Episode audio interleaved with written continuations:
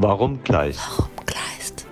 Warum Kleist? Warum? Warum Kleist? Kleist? Warum Kleist? Warum? Kleist? Warum Kleist? Warum Kleist? Warum Kleist? Warum Kleist? Warum Kleist?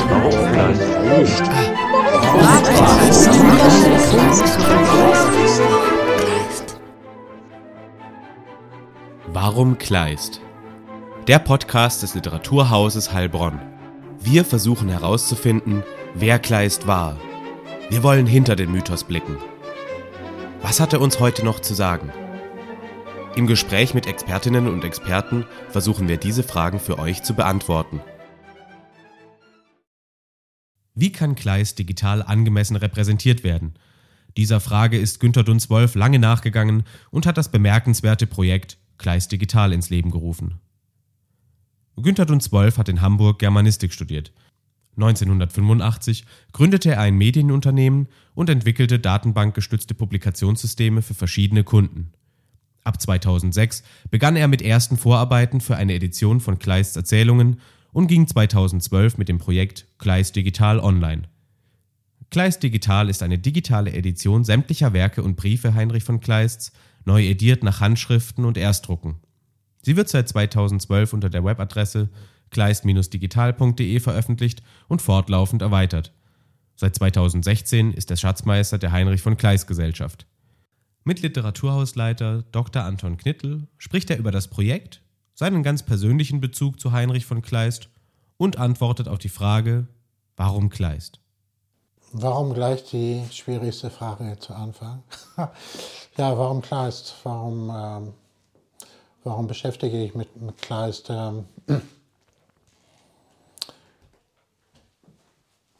Kleist finde ich in seinen Texten total faszinierend, weil auch irgendwo gar nicht ausdeutbar und obwohl ich mich jetzt schon so viele, viele Jahre damit beschäftige, ich äh, immer wieder Neues entdecke und zwar nicht nur Marginales, sondern auch fundamental neue Perspektiven. Ähm, das ist das eine. Das zweite, Kleist gehört für mich zu den gar nicht so zahlreichen Autoren, die, die ich kenne oder die ich schätze, die,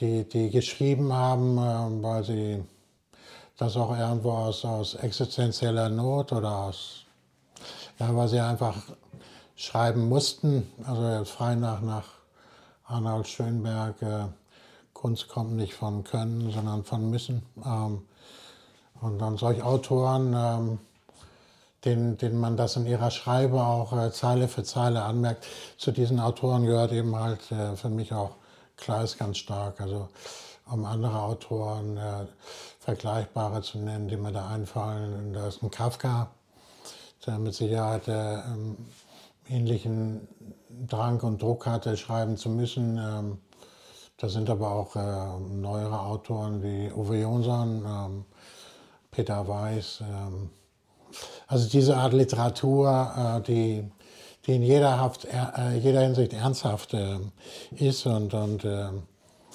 noch, noch einen gewissen Wahrheitsanspruch, äh, zumindest einen eigenen Wahrheitsanspruch. Äh, völlig klar, es gibt nicht die Wahrheit, aber da wird immer noch um, um Wahrheit oder Wahrhaftigkeit gerungen und das ist das, was, was äh, mich an Kleist fasziniert, nach wie vor.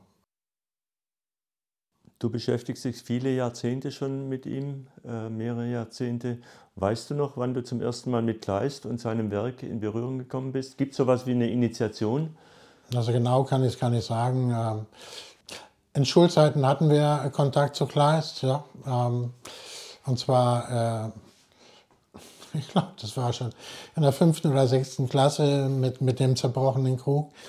Komplette Überforderung. Ähm, äh, Insofern ist da erinnerungsmäßig äh, außer Überforderung auch nichts hängen geblieben.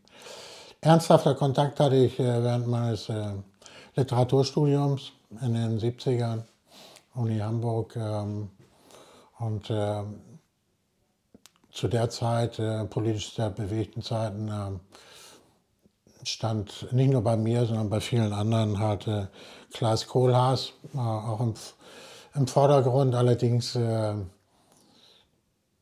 deutlich äh, reduziert verstanden, vielleicht auch missverstanden. Äh, es gibt ein sehr schönes äh, Beispiel für, für, für die Deutung, die, die wir damals, oder Interpretation, die wir damals favorisiert haben. Das war Schlöndorffs äh, Kohlhaas-Verfilmung, die er, die er heute äh, auch in seinem Oeuvre eigentlich nicht mehr erwähnt. Ähm, wobei ich den, den, den Film jetzt auch nicht so schlecht finde, aber es ist mit Sicherheit eine sehr, sehr eigene Sicht und äh, auch nur erklärbar aus den politischen gesellschaftlichen Verhältnissen der damaligen Zeit. Aber da war also diese Figur des, des Kohlhaas äh, ähm, eben halt nicht verstanden als Wutbürger, sondern als, äh, als jemand, der, der für sein Recht auch kompromisslos äh, kämpft, äh, dafür auch organisiert, bis hin äh, sich militärisch organisiert und versucht, sein, sein, sein Recht äh,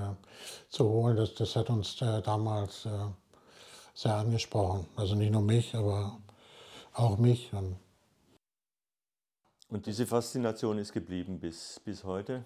Die ist heute, äh, äh, bis, heute geblieben, auch wenn ich einen völlig anderen Blick mittlerweile auf Kleist habe, auch einen völlig anderen Blick auf, äh, auf Kohlhaas. Aber die Dimension, die wir damals oder die Ebene oder Perspektive, die, die wir damals am, am Wickel hatten, ist mit Sicherheit auch in diesem Text.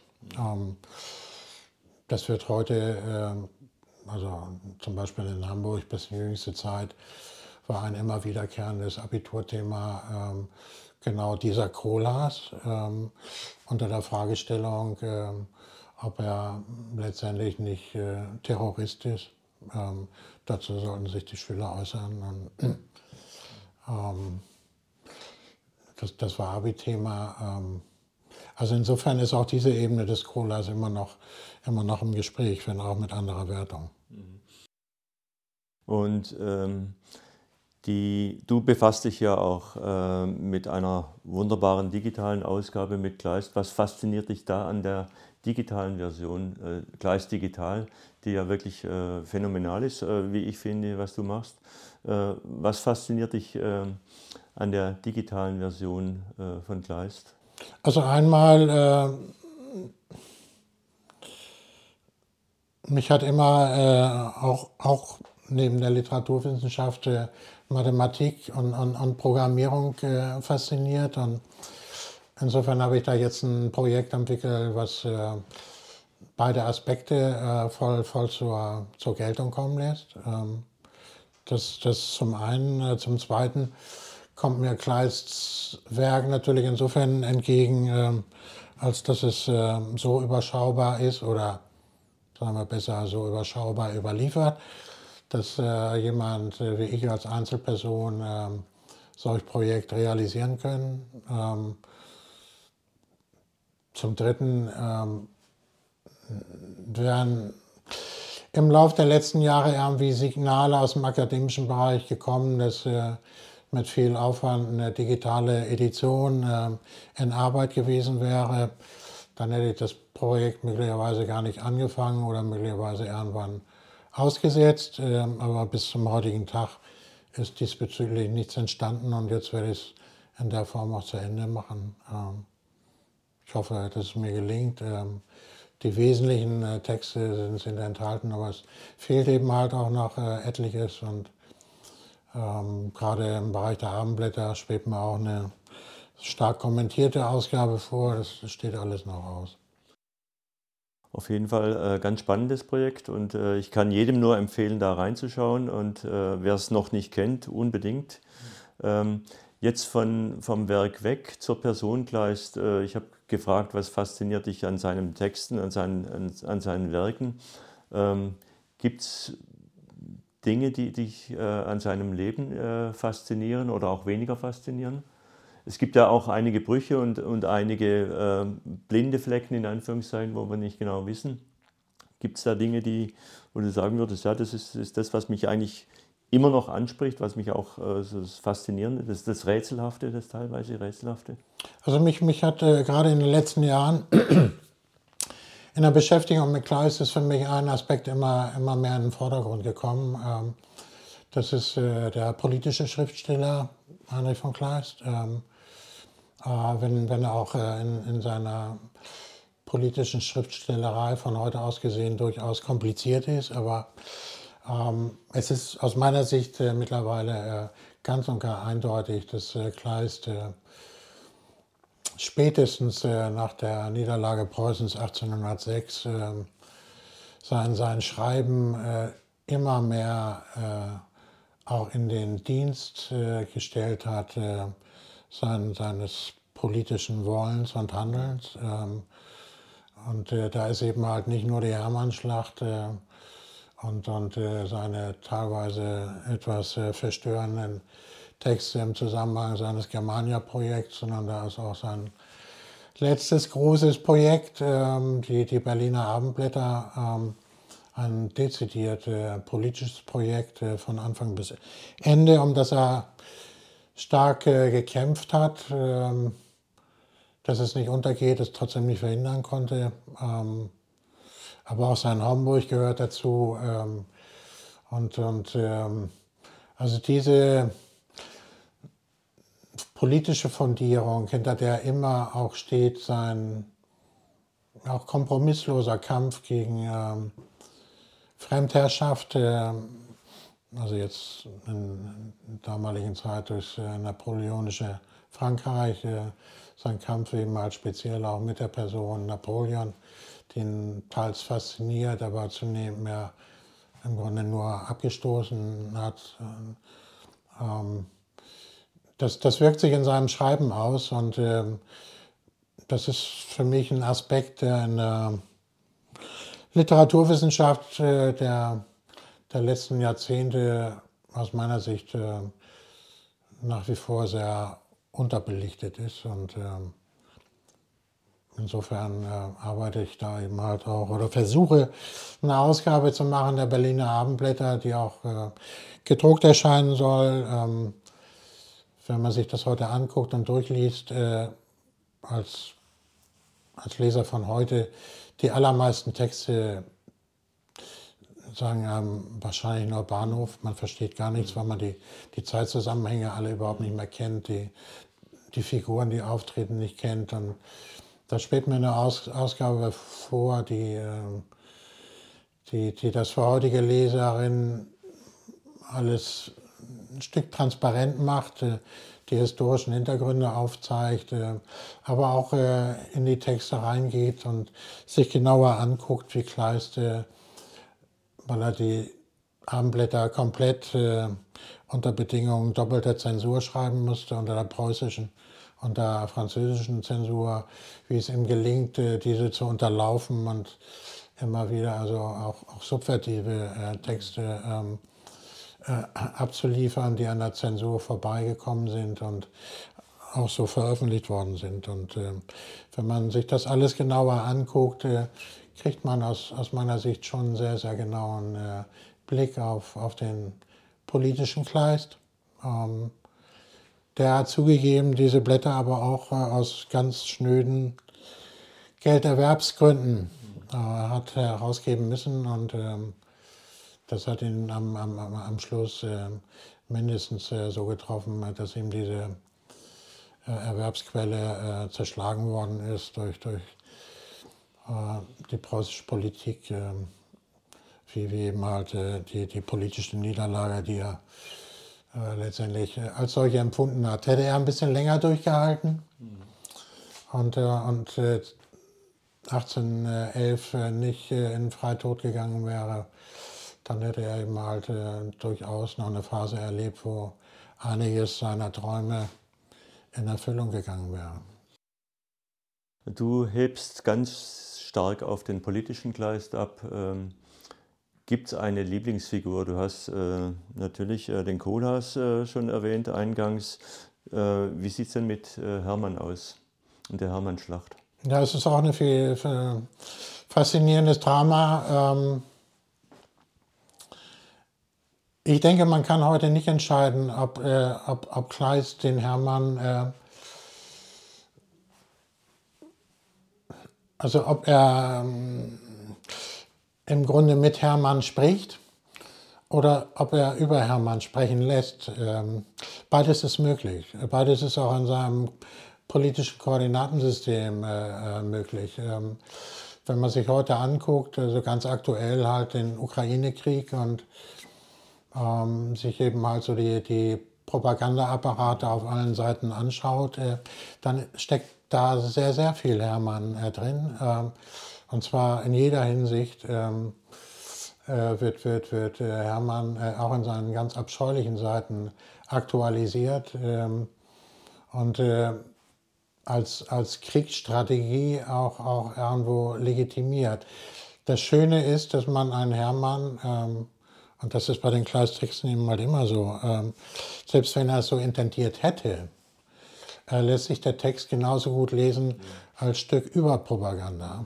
Und äh, man, man guckt es sich an, äh, was, was dort auf der Bühne ähm, geschieht äh, und, und ähm, geht, geht ja, von, von einem äußeren Blick darauf und, und äh, interpretiert oder sieht eine Figur des Hermann dann natürlich völlig anders als er sie möglicherweise intendiert hat.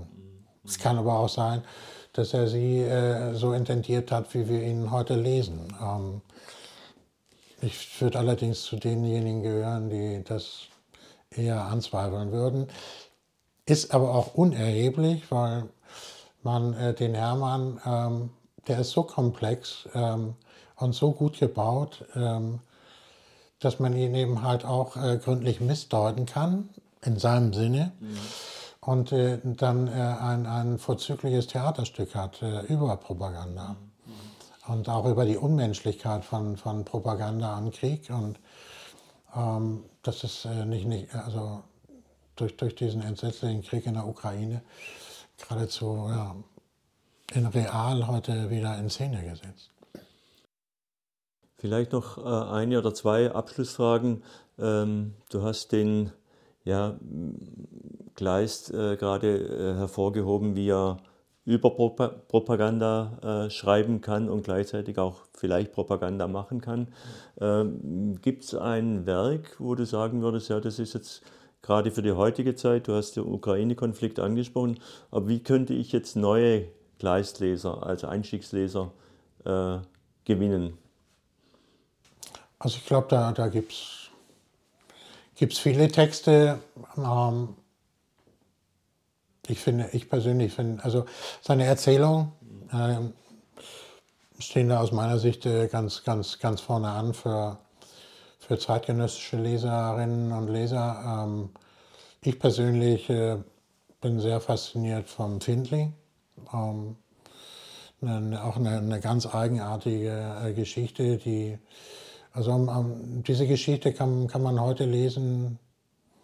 Ähm, da braucht man auch kein, kein historisches Vorverständnis. Ähm, und und ähm, für, also es ist eine, eine ja, in jeder Hinsicht äh, verstörende Geschichte auch, ähm, die, die aber auch ins Zentrum äh, von, von, von, von, von ja, konfliktgeladenen äh, Kleinfamilien führen kann. Also der Findling lässt sich in jeder Hinsicht aktualisieren heute und äh, ich denke von, na, von Schülerinnen und Schülern äh, es, es gehört, würde es für mich zu einem der Texte gehören, die, die, die, die sich heute nicht nur lesen lassen, sondern auch mit gewinnen. Mhm. Aber äh, das gilt auch für, für, für viele andere Erzählungen. Äh, der Kohlhaas als Problem ist für Schulgebrauch heute zu lang. Der Findling ist dankenswerterweise kürzer. Battlevibe ist am kürzesten, aber ob der jetzt äh, der Text jetzt für den Schulgebrauch, weiß ich nicht, kann Lehrer besser beurteilen. Aber, hm. aber das heißt, du würdest schon als äh, Vermittlungsangebot machen für, den, für die neuen Leserinnen, wo sind die aktuellen Bezüge, wo sind Anschlussfähigkeiten und äh, Möglichkeiten, äh, um Kleist eben in seiner Modernität und äh, in seiner Radikalität auch äh, ja, stark zu machen. Und äh, man muss ihn nicht stark machen, aber äh, eben dieses, diese, diese Sicht und diese Seite Kleist betonen. Also Kleist wäre ja tot, wenn er uns heute nichts mehr sagen würde. Ja? Also der würde das, das gleiche Schicksal wie in Ernst Moritz Arndt oder wie sie alle heißen, wenn, wenn, wenn, wenn die die Texte von ihm so wären wie, wie meinetwegen die von Ahn, dann, dann hätten wir Kleist auch längst äh, vergessen. Dann wäre er eine Figur unter vielen. Das Starke an diesen Texten ist, dass sie, ähm, die sind so komplex geladen, haben so viele Ebenen an, an Perspektiven und auch innere Widersprüchlichkeiten, Anknüpfungspunkte, dass, dass sie auch von, von heute, also auch von heute aus immer wieder mit, mit Gewinn gelesen werden können, weil da einfach Sachen drinstecken, die, die, die, ähm, die auch für uns heute immer noch Aussage, also das ist auch das Moderne an Kleist. Wenn, wenn ich, also mit, mit so, also an Schiller hatten wir es auch teilweise, Goethe kann ich im Alter jetzt äh, schätzen, äh, früher war es für mich eher graus, äh, also weil einfach viel zu ausgewogen und dann Kleist ist da wirklich, der, der ist roh, der ist rough, also auch, auch äh, in sich gebrochen und, und gewalttätig und aggressiv und gleichzeitig auch wieder viel an, an Liebe und Sehnsucht. ist wahnsinnig viel Gefühl, wahnsinnig viel Affekte. Äh, also starke Literatur, die man selbst heute selten geboten bekommt. Und deshalb liest man ihn heute auch noch, weil, weil das, das Leben von unser Eins, ja, es ist, ist ja, wenn man es äh, un, un, ungeschönt betrachtet, äh, bringen, bringen die Kleistexte viel, viel rüber von dem, was, was man auch in, in, in seinem Leben erleben kann. Und äh, das macht diese Texte so stark, so modern und deshalb wird er auch heute noch gelesen und immer wieder anders gelesen. Es ist wie mit klassischer Musik. Äh, man wundert sich, äh, warum man an, an Opern äh, gefühlt nur irgendwie zehn, zehn verschiedene Opern gespielt. Aber die Inszenierungen sind immer wieder andere. Äh, es wird immer wieder andere Aspekte auch, äh, es wird immer wieder auch technisch anders umgesetzt. Und das gilt auch für die Klassentexte. Wenn man sie anguckt, es kommt hinten immer wieder was anderes bei raus. Und das finde ich total faszinierend. Und ähm, das, das äh, hält mich auch jetzt, ich arbeite an der Edition seit 15 Jahren, äh, mehr oder weniger täglich, mal mit Pausen, aber wenn die Texte nicht diese Qualität hätten, hätte ich das schon längst aufgegeben. Ein wunderbares Schlusswort. Vielen Dank, Günter Dunswolf. Warum Kleist? Warum Kleist? Warum Kleist? Der Literaturhaus-Podcast. Jeden Monat hier auf Spotify und überall, wo es Podcasts gibt. Wenn ihr keine Folge verpassen wollt, dann abonniert uns jetzt.